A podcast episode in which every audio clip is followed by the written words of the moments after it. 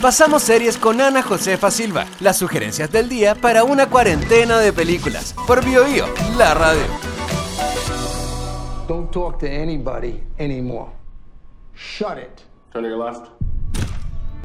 Nasir Khan, Nas, interpretado por Riz Ahmed, es un buen chico, un joven más bien tímido, hijo de pakistaníes, que vive junto a sus padres en Queens, Nueva York. Él y sus grandes ojos asombrados están en el centro de The Night Of, una de las series de mayor potencia dramática que se hayan estrenado en la pantalla chica.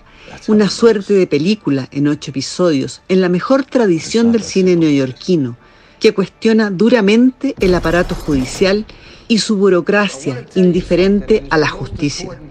Basada en Criminal Justice de la BBC, uno de sus creadores es Richard Price, quien estuvo detrás de la mítica The Wire.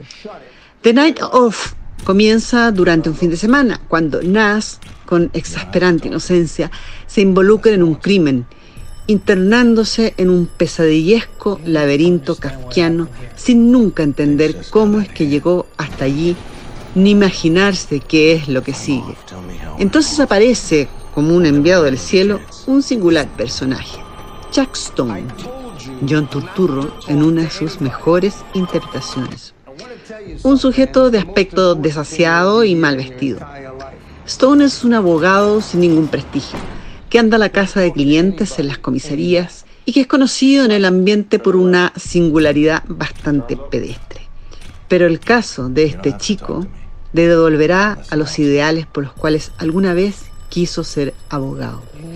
The Night Of estará gratis en la plataforma de HBO Go solo hasta el 14 de mayo. Luego es con pago. quedarse en casa y compartir las sugerencias de Ana Josefa Silva. En Bio Bio, la radio, en buena compañía.